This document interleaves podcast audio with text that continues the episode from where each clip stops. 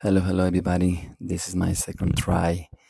You know, I'm here at home and I'm trying to do the podcast this because it's, I feel like I, I need to do it right now.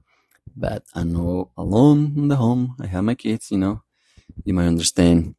And, and today I was thinking about when somebody asks you, especially you're a man, how are you? And your immediate response is, I'm doing good. I'm doing okay. But because culture society is teaching you that about your feelings, you're not allowed to show your feelings, your emotions. And many times you are dying inside. You know, you are in a bad situation with your family, with your significant other, at work. For some reason, you, you're not happy, you're depressed and your response has to be i'm okay. And it would be wonderful that we can express us a little more and and have that group and have the group of friends other men that you can tag that you can express.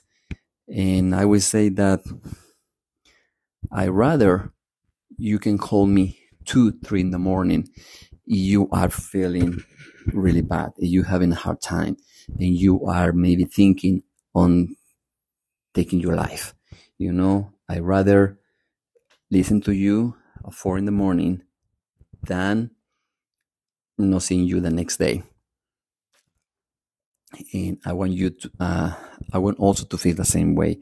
I want to be, I want to be sure that I can count on you. I can count on my friends, on my male friends that I can get that support no matter the time, you know, and also even your work, if your mm-hmm. body is calling you, cons- insisting on calling you, is because something is going on.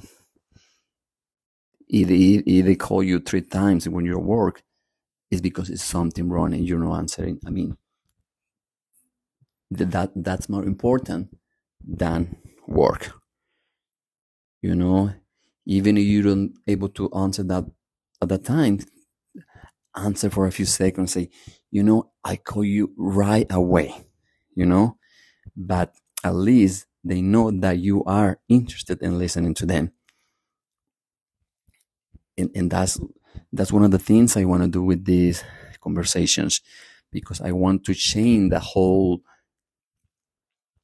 how can i say that the whole situation about we as a man how we express each, each other.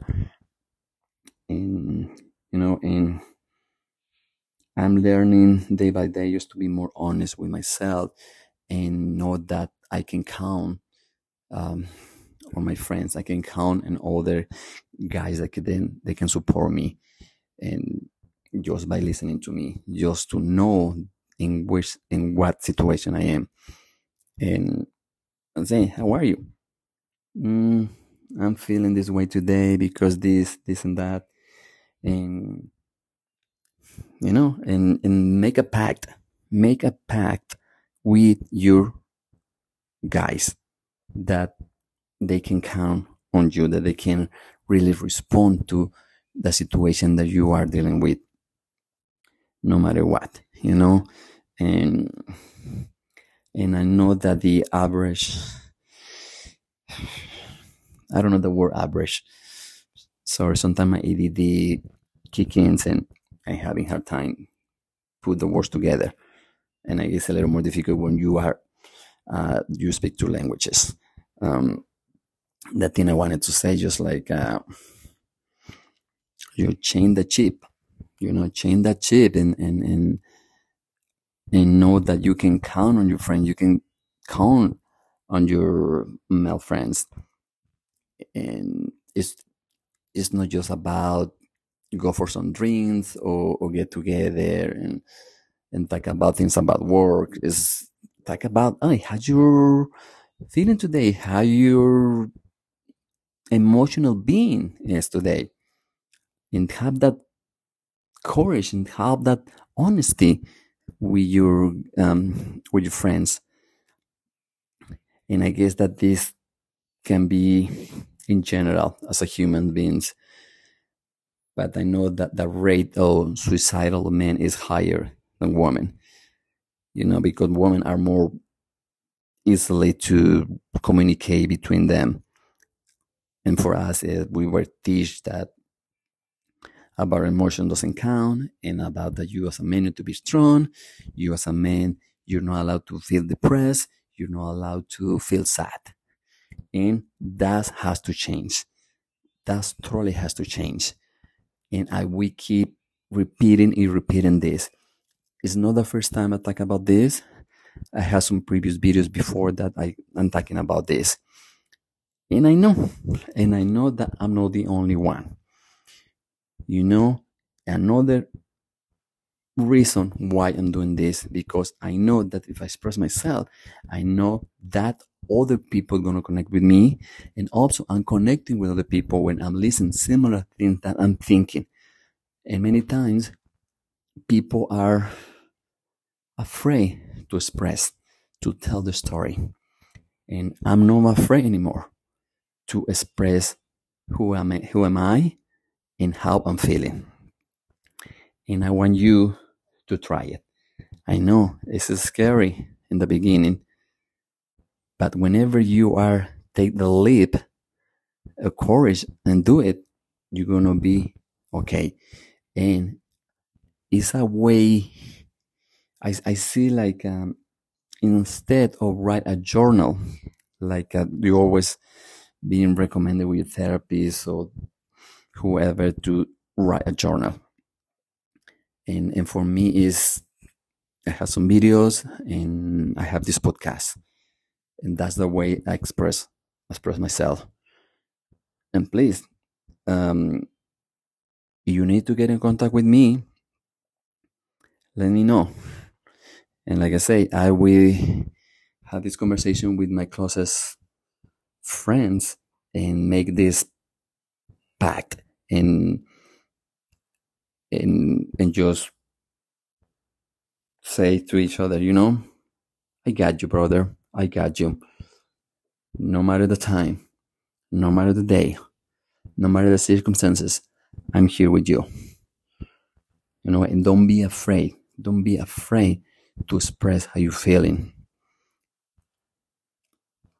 And because life is not easy, life is tough.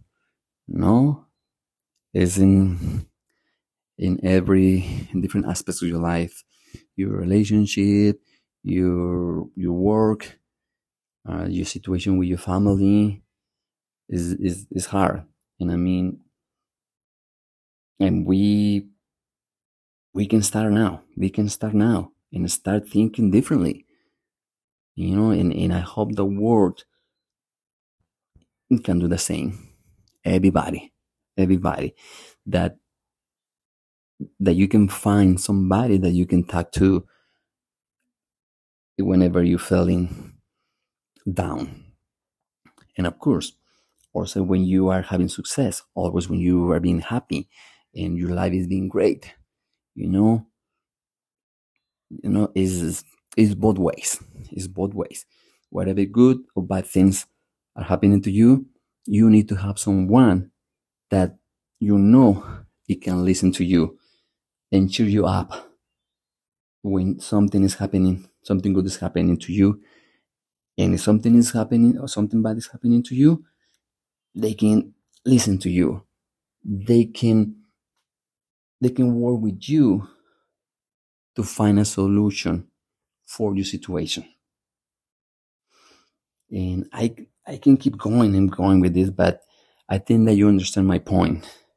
You understand my point about we as a men need to be more willing to speak out, to speak out, to express ourselves. You know, I feel in a previous episode. No, I don't. No, it wasn't an episode. It, I, it's something I shared on on social media, and I said that you can tell your body, you can tell your male friend that I love you, brother.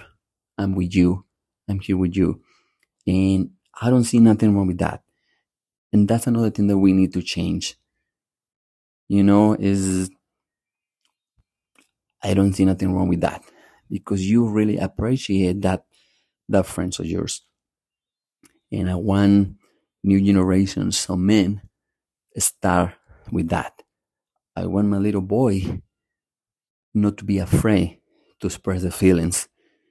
And I don't want nobody to tell him, hey, be a man. You don't cry. You are this, this, and that. You're a, a little girl. No, no, we are not in that anymore. You know, that's why men get depressed. Is the rate is higher than women because they are teaching us since childhood, since we're little, about our emotions don't matter.